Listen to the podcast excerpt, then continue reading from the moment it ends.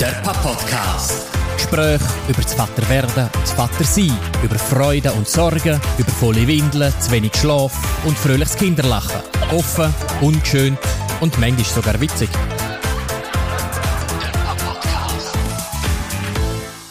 Der Papa wird schon richten, der Papa macht schon gut. Der Papa, der macht alles, was sonst keiner gerne tut. Der Papa wird schon richten, wir haben ja zum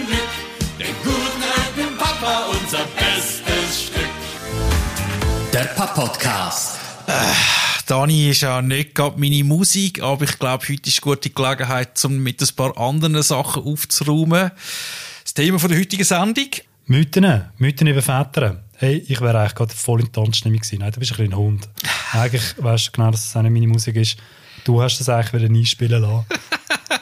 Immerhin, wir haben den Start. He? Nein, wir reden heute über Mythen. Genau, und Papa wird schon richten, also ich meine, alle, die den Text sich mal möchten anlassen von Peter Alexander, ähm, sollen doch das bitte schön machen. Es ist so richtig 50er-Jahr-Klischee von einem Mann, der sich ganz, ganz toll findet, was er alles kann und was er alles macht, wo sich aber auch ein bisschen leid tut, weil er so viel muss machen, mit Sachen flicken und, und Sachen in Ordnung bringen. Dabei, ich glaube, es liegt auf der Hand, die Realität damals in den 50er sehr viel anders ausgesehen, als der Peter Alexander da besingt und ich bin überzeugt, dass die fiktive Mutter in dem Beispiel wahrscheinlich auch noch etwas dazu zu sagen hat, wer als denn da jetzt wirklich Arbeit im Haushalt muss verrichten. Aber es geht ja um Mythos, oder? Und wir haben ja auch bei unseren Arbeitskollegen und Kolleginnen umeinander gefragt, so, was für Mythen kommen euch gerade in Sinn, was für Stichwörter. Und eben dort ist genau auch das gekommen, Papa wird schon richten. Ähm, was, was findest du zu dem Mythos?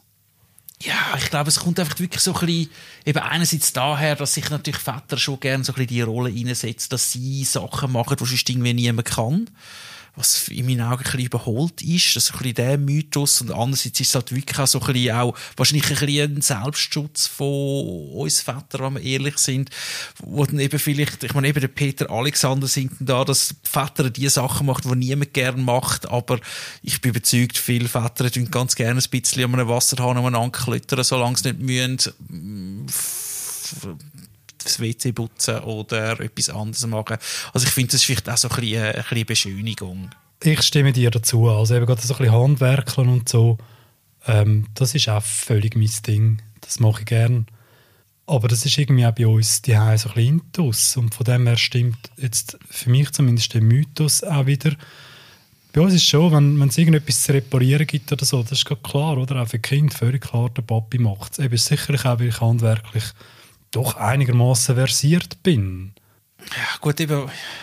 Hey, schau, was heisst handwerklich, gell? Ich, am Schluss denke ich, sind das einfach viele so Sachen, wo man Klischee sich mal eingerichtet hat, alles mit Holz und Metall zu tun, das ist handwerklich. Aber was ist zum Beispiel mit Knöpfanähen? Bist du der, der Knöpfanähen bei euch in der Familie? Ja, das stimmt. Dort Würde ich jetzt auch als Mal, Handwerker... könnte, könnte ich jetzt im Fall auch noch, und habe ich, habe ich im Fall wirklich auch schon mal gemacht, ja, gerade so bei einem Hemd, also bei einem Jungen. Aber unabhängig jetzt von dem, wer es genau macht, ich meine, rein der Status, ich muss ganz ehrlich sagen, er schmeichelt mir ja irgendwie auch ein bisschen, oder? Also, das, das gibt mir auch so ein bisschen einen egoistischen Nutzen. Wenn, wenn die Jungs kommen und ah, es ist etwas kaputt, der Papi flickt es dann schon. Genau, ich finde, genau darum ist es ja auch ein bisschen ein Mythos, oder? Man, man lässt sich dann gerne so ein bisschen auf ein Pit, also wie Das Podest auf so. Genau, ja. so ein bisschen aufsetzen und ja. ja, der kann es und ein bisschen die Bewunderung, die man bekommt. Genau darum ist es ja so ein bisschen auch ein Mythos, wo, wo schon sehr, sehr gerne gepflegt wird. Der. Ja, wir können die Perspektive schon auch umdrehen, oder? Also, ich meine, ich bin jetzt die vielleicht eher die, die was Handwerkliche macht. Ähm, die Frau ist vielleicht eher die, für die Notfälle zuständig ist. Eben wenn irgendwie ein Kind oder so äh, ein Baby hat, dann geht das Kind halt eher schnell zur Mami. Und das ist übrigens auch etwas, was mich, wo mich jetzt auch, wenn wir gerade schon bei Mega sind, wieder ein bisschen kratzt, oder? Also wenn das Kind einen Unfall hat, äh, eine kleine Verletzung oder so, in erster Linie rennt es zur Mami. Ich würde es eigentlich auch gerne trösten. Und vielleicht ist das eben genau auch umgekehrt, oder? Also, dass es auch Mütter in dem Sinn ein bisschen mehr kratzt wie mich äh, bei diesen Notfällen jetzt als Beispiel, dass wenn irgendetwas Handwerkliches ansteht, dass dann einfach immer ich gefragt wird. Ich glaube, das ist ja allgemein so, wo wir eben unsere Arbeitskollegen und Kolleginnen gefragt haben, was denn ihnen so für Mythen äh, zum Thema Vatersein sind, kommt das sind ja genau viele, haben so ein bisschen die, so ein bisschen die andere Seite der Medaille zum Muttersein. Es hat sich dann recht viel ein bisschen über das äh, definiert das eine, was wir immer wieder gehört haben, ist, dass es nach der Geburt unbedingt Mama braucht, die sich um, um die Kinder kümmert, dass eigentlich nur sie die kann trösten und ähm, so die, die, die wärmende Seele und ich glaube, das ist ja genau auch so ein, Mythos, wo, wo Väter auch betrifft, dass sie das halt eben nicht können und ich denke persönlich, mm. das ist recht Quatsch. Ich glaube, das ist eine Art von Rollenaufteilung, die man irgendwo muss finden wo, wo man auch muss ein bisschen Mut hat, um sich vielleicht eine gewisse Rolle an sich, an sich riesen, mhm. jetzt blöd, aber eben, ich meine, du schaust nächstes Mal, dass du der Erste bist, der bei deinem schreienden Kind ist, zum zu trösten, oder? Ja, wir könnten da vielleicht noch einen ein draufsetzen. Also Margrit Stamm, sie ist eine Erziehungswissenschaftlerin, äh, die sich recht mit dem Thema befasst.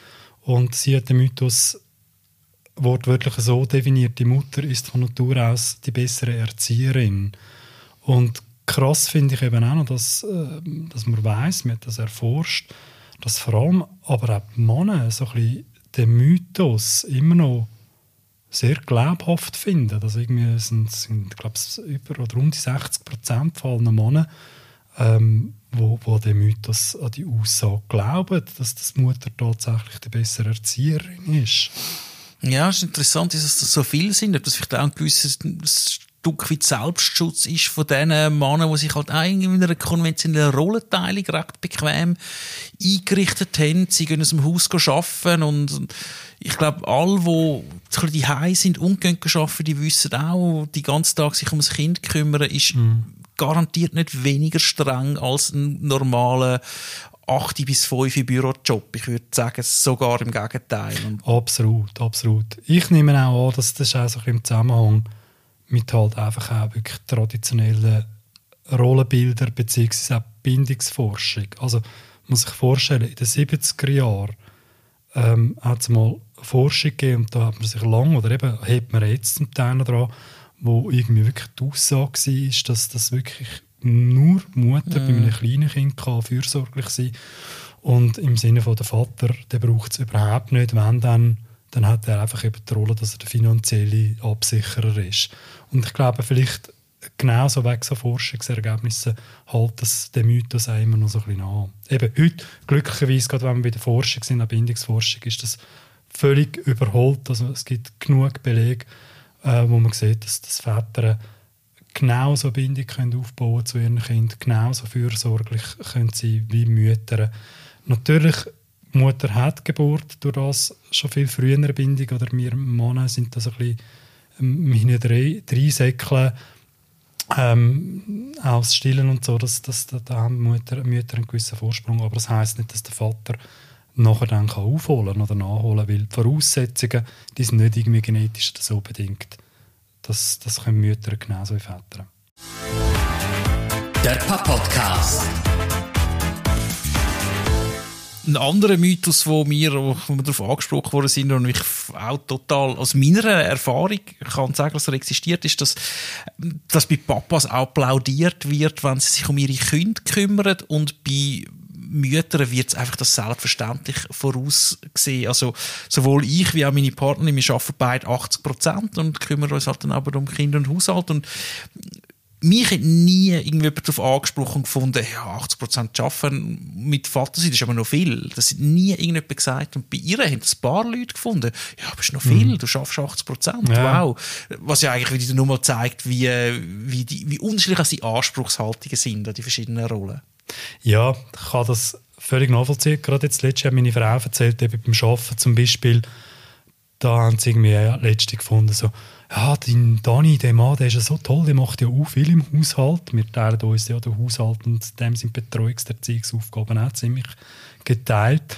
Und dort hat sie ganz klar sagen, äh, nein, der hilft mir nicht. Das ist sein Job die Genauso wie es mein Job ist. Und das finde ich schon auch krass, dass auch jetzt die Perspektive der Mütter, dass die sich immer so rechtfertigen. Ja. Ja. Ich finde es aber auch echt also ein bisschen anstrengend als Vater. Ähm, eben gehst auf den Spielplatz mit dem Kind. Gut, das ist zwar heute schon eher ein, ein gängiges Bild, dass du auch mal Väter siehst, aber ich bin zum Beispiel im Mucki-Turnen als einziger Ja. Vater mit meinen Kindern und ich habe mich immer so beobachtet gefühlt. Also wirklich zum Teil Okay. fast schon unwohl. Einfach eben so, es ist zwar nie gesagt worden, aber im Sinne so, ah, schau mal, der Papi so lässig, er ist mit seinen Kindern unterwegs. Ja, das stimmt. Ich, vielleicht bin ich dort wieder eher der, so wie sich ein bisschen, plötzlich ein bisschen bauchpinselt gefühlt und sich da in seiner eigenen Mythe unterbewusst wohlfühlt, weil man halt so ein bisschen angelacht wird, wenn man mit dem Kinderwagen in der Stadt unterwegs ist. Und das wird man wirklich von, verschiedensten Leuten, wo ich glaube, wo man viel positiver wahrgenommen wird, als wenn man das als Frau macht, weil es dort ist es selbstverständlich. Ja. Und, und dass man immer wieder hört, eben, wie gut dass man das macht, dass man sich jetzt da um die Kinder kümmert. Und wie du eigentlich sagst, nein, es ist, es ist nicht irgendwie gut, es ist normal, aber ich gebe zu, dass ich mich auch Mhm. schon verwünscht habe dazu, dass ich mich dann so ein bisschen, ja, gesuhlt habe in dem Ja. Gefühl.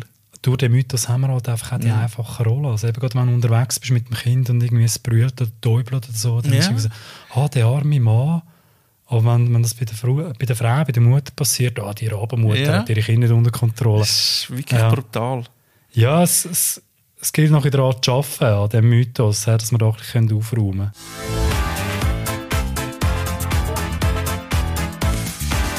Der Papp-Podcast. Ein weiterer Mythos, der uns angetragen worden ist, ist so ein Väter, die sehr viel arbeiten, die machen zu wenig mit ihren Kindern, beziehungsweise mehr Präsenz ist besser. Eben, stimmt ja sicher ein Stück weit. Ich denke einfach, nur Präsenz allein lange dann schon auch nicht. Und es gibt sicher auch viele Väter, die die es schaffen, viel für ihre Kinder da zu sein und trotzdem produktiv im Berufsleben zu stehen. Also ich, ich merke einfach, ich habe ja immer noch ein bisschen Freizeit, oder? Ich habe immer noch Zeit zum Netflix zu schauen. Wenn ich wirklich würde wählen, könnte ich ja rein theoretisch am Abend um 9 Uhr, wenn meine Tochter im Bett ist, noch meinen Laptop führen und noch zwei Stunden arbeiten. Aber ich bin einfach zu faul dazu. Also ich, es ist vielleicht ein bisschen zu vereinfacht, zu sagen, dass Leute, die zu viel arbeiten, automatisch auch zu wenig Zeit mit ihrer Familie verbringen. Aber es ist sicher anspruchsvoll und schwierig. Ja, und das andere geht sicher auch um Qualität. Also nicht, weil du einfach mehr Zeit mit deinen Kindern verbringst, ist es automatisch besser. Die Frage ist auch, wie nutzt du die Zeit? Also, ich meine, stellen wir jetzt mal vor, ein Vater oder ein älterer Teil, der sehr viel um seine Kinder herum ist, aber einfach nicht verfügbar ist, im Sinne von die ganze Zeit abgelenkt mit dem Natter oder so, das bringt dem Kind sicherlich weniger, wie wenn ein Vater irgendwie 100 oder noch mehr Prozent arbeitet, aber dafür die Zeit ganz, ganz bewusst nutzt und fürs Kind präsent ist und da ist und das so auch dem Kind kann geben ja. Und übrigens, also mit dem Mythos kann man im Fall auch gerade aufräumen. Also es stimmt einfach nicht, dass, dass äh, Väter, die zu viel oder die viel arbeiten, wenig präsent sind für ihre Kinder.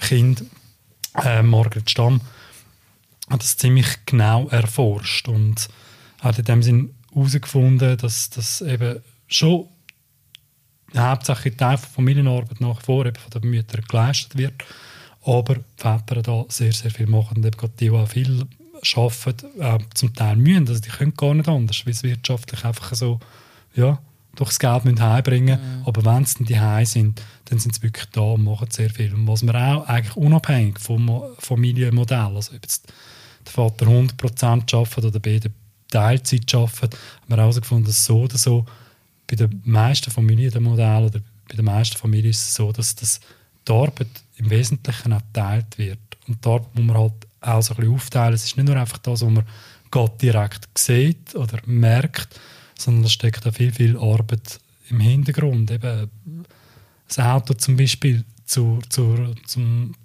Mechaniker bringen, weil es irgendwie gar nicht so fährt, wie es halt eben fahren oder so.